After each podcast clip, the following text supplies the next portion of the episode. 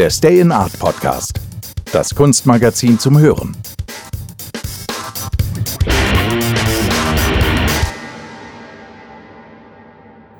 Herzlich willkommen zum Stay in Art Podcast, dem Kunstmagazin zum Hören. Powered by I Love Stress von Tom Mögele.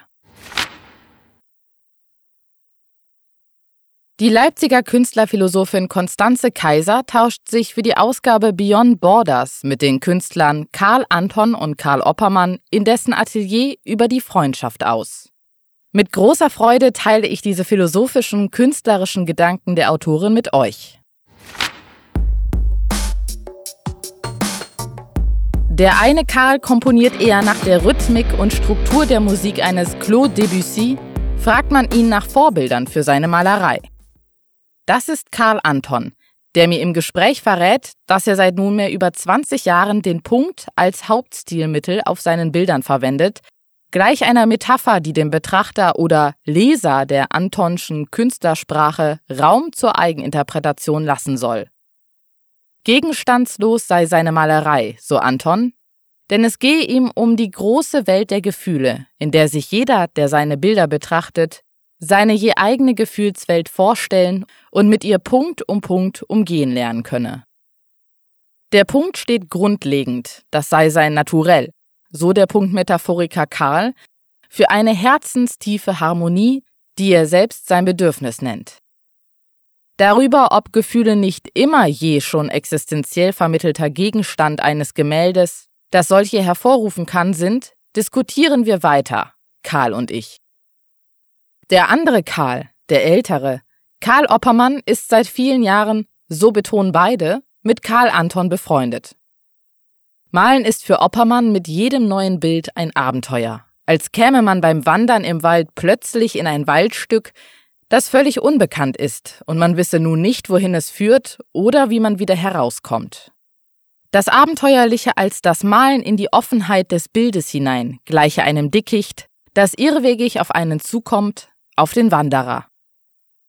Der Malerwanderer muss sich mit Pinsel und Farbe zumindest Trampelpfade zur Orientierung treten und sich dabei gänzlich auf den eigenen Gang verlassen können.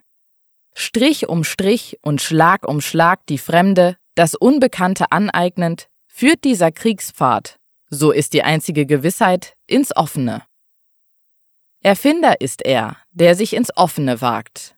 Er, Innernder, Fremdes sich einverleibend aus der Einverleibtheit bereits vieler vormals unbekannter Stoffe.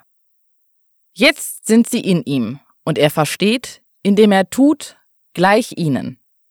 Der Ort, dem er im Abenteurertum vertrauen muss und der ihn rückhaltlos auch trägt bis zum Schluss, ist sein Leib, der ihm vertraute und der ihn immer doch mit jeder neuen Herausforderung überraschende. Der Leib ist eine große Vernunft, weiß Nietzsche und verrät es dem Leser seines Hauptwerkes Also sprach Zarathustra. Was die große Vernunft des Leibes im Tun weiß, kann der Verstand nicht gleichzeitig nachvollziehen, und so ist es das Unbekannte, die Gefahr und eben vor allem die Lust am Abenteuer, sich dem Ungewissen, Namenlosen zu stellen. Jedes Bild ist für Oppermann wohl ein erneuter Sprung in eine andere, selbst erschaffene und immer noch zu erschaffende Welt. Seine Wanderungen führen ihn ins Offene, dem Ruf des aus der Tiefe seiner unbändigen Einsamkeit im Höhenrausch entlang des Olymps in eigener Dichtung begegnete Friedrich Hölderlin und ihm anscheinend allzu gerne folgend Komm ins Offene, Freund.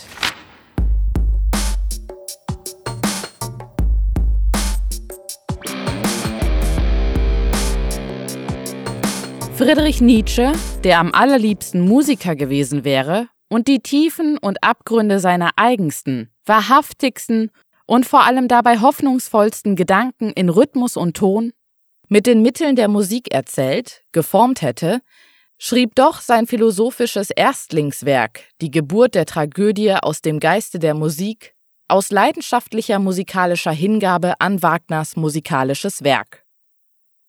In der Musik, deren Klang er in die Sprache der Dichtung übersetzte, sucht er den wirklichen Ausdruck und die Formen für seine Begriffe in der Philosophie.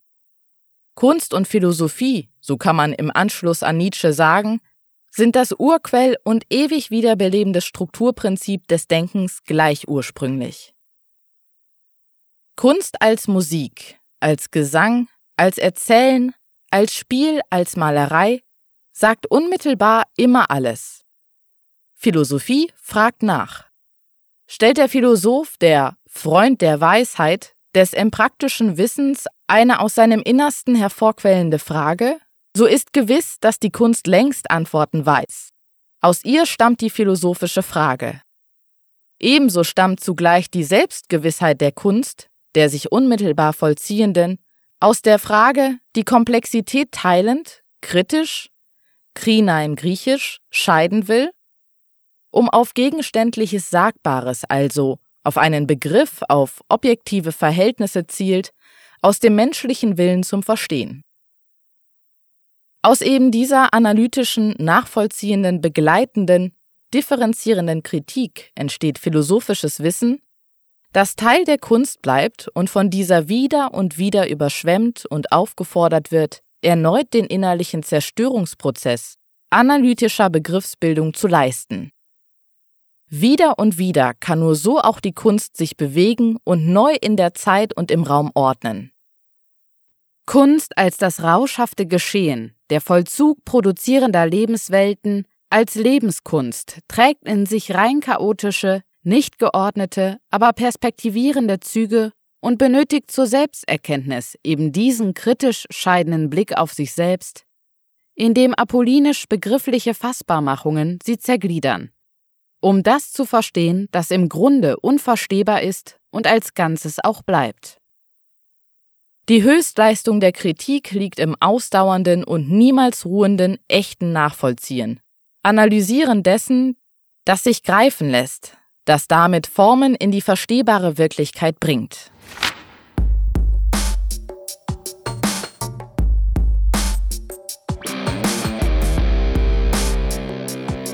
Kunst und Philosophie, ein sich gegenseitig benötigendes, aneinander erst lebendig werdendes und sich in der kritischen Haltung gegenübertretendes und erweiterndes Freundschaftsverhältnis.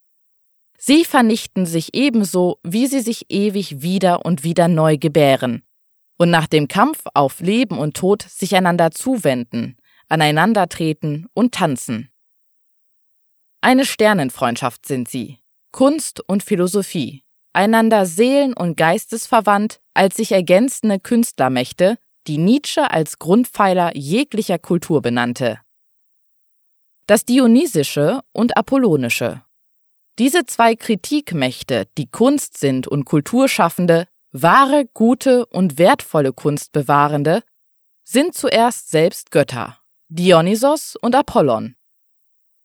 Götter haben die Fähigkeit, sich selbst zu erschaffen, und wieder und wieder. Beide sind je für sich und treffen sie aufeinander, dann erzeugen sie gemeinsames Drittes, durch Formung der Wirklichkeiten in die Welt.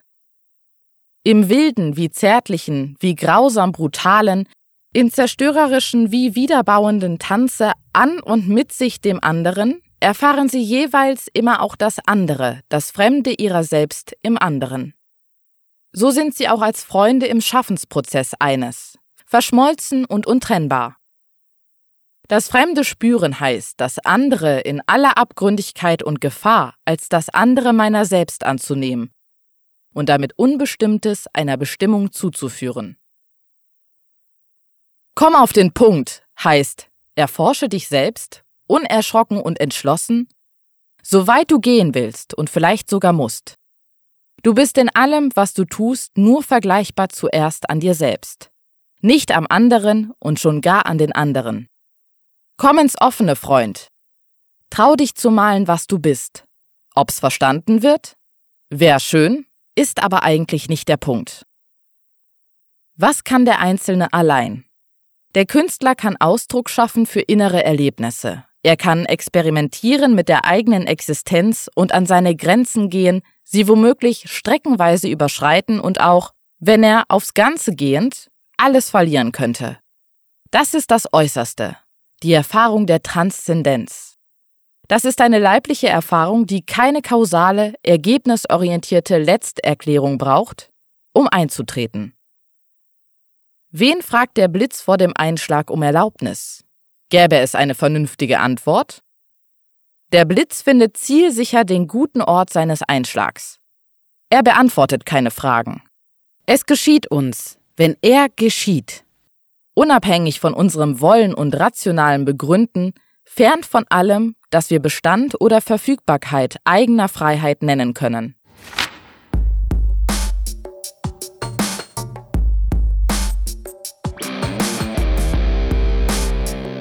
Karl Anton und Karl Oppermann sind Maler, sind Künstler und sie malen je in ziemlich unterschiedlichem Stil.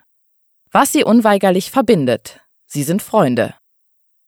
Beide sagen im Gespräch mit mir, dass sie sich gegenseitig aufrichtig kritisieren können. Das sei selten, so Karl Oppermann, denn der Akt des künstlerischen Schaffens geschieht zunächst in Einsamkeit. Ein Gefühl füreinander, auch über die Kunst hinaus, sich verstehen und sich Sorgen um den anderen sei, so Karl Anton, ebenso Grundfeste ihres freundschaftlichen Bundes. Gemeinsam ist beiden, so unterstreichen sie, das Spiel mit den Farben. Die Komposition der Farben sei in beiden, wenn auch stilistisch verschieden zur Form gebrachten Ausdrucksweisen, selbst Gegenstand des jeweiligen Bildes. Die Farbe und die Zusammensetzung derselben auf dem Bild verbindet die Maler so, dass sie sich gegenseitig kompetent beurteilen und analysieren können. Das geschieht je allein, wenn sie unter sich sind, und niemals würden sie sich öffentlich kritisieren. Wichtig und grundlegend, so Oppermann, ist, dass erstens das Vertrauen in den Freund vorhanden ist, echte Kritik anzunehmen und keine Häme dahinter vermuten zu müssen. Zweitens grundlegend dafür sei, dass der je andere würdig der Kritik des Freundes ist. Eine Wertschätzung an sich selbst, dass Kritik geübt wird.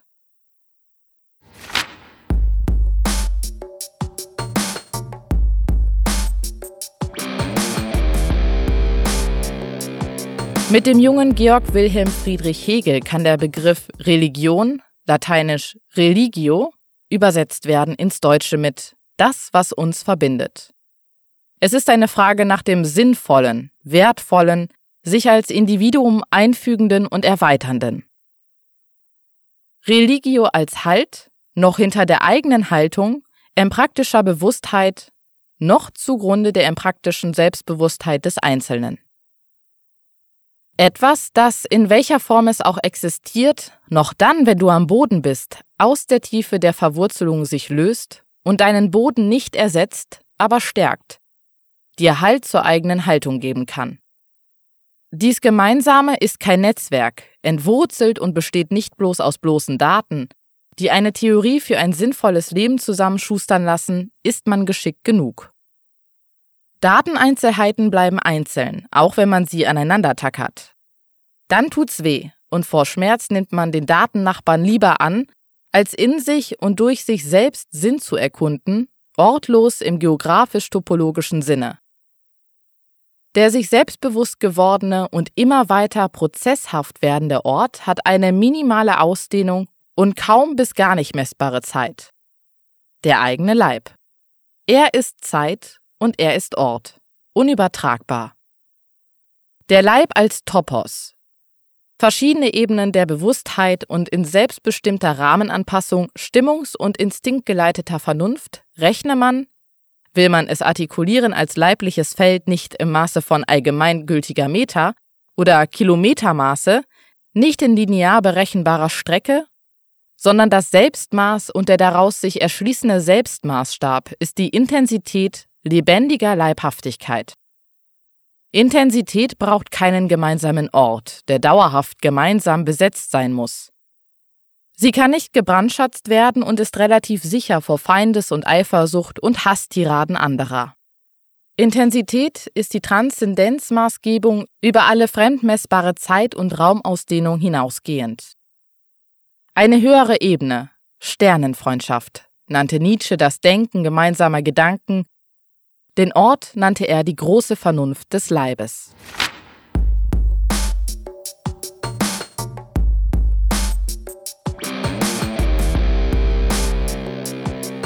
Gemeinschaft besteht aus der freiwilligen Zusammenkunft zweier oder mehrerer Menschen, die miteinander leben, weil sie gemeinsam Werte verfolgen, die sie einander zugehörig stimmen.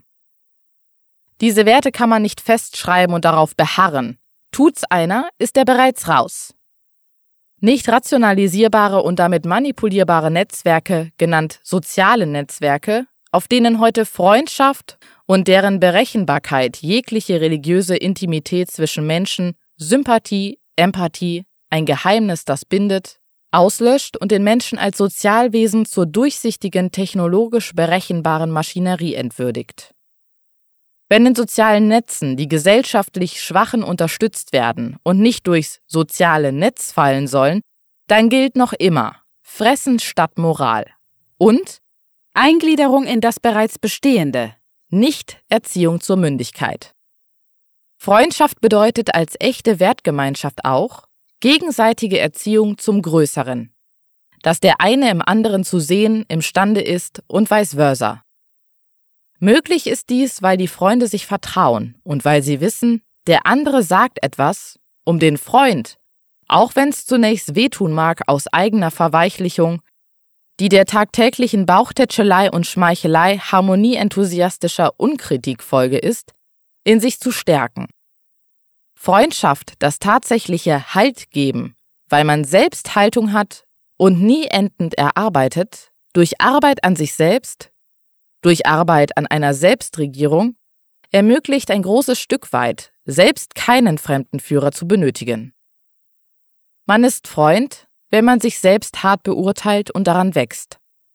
Dann erst kann dem Freunde auch davon gegeben werden. Das großformatige Kunstmagazin Stay in Art ist im Handel erhältlich oder unter www.stayinart.com bestellbar. Wenn ihr es regelmäßig hören möchtet, abonniert unseren Podcast, der mit freundlicher Unterstützung von I Love Stress von Tom Mögele kostenlos zur Verfügung gestellt werden kann. Bis zum nächsten Mal, liebe Hörerinnen und Hörer, wenn wir wieder der Kunst und Philosophie Gehör schenken. Und denkt daran, Freundschaft bedeutet gegenseitige Erziehung zum Größeren. Dass der eine im anderen zu sehen imstande ist und vice versa.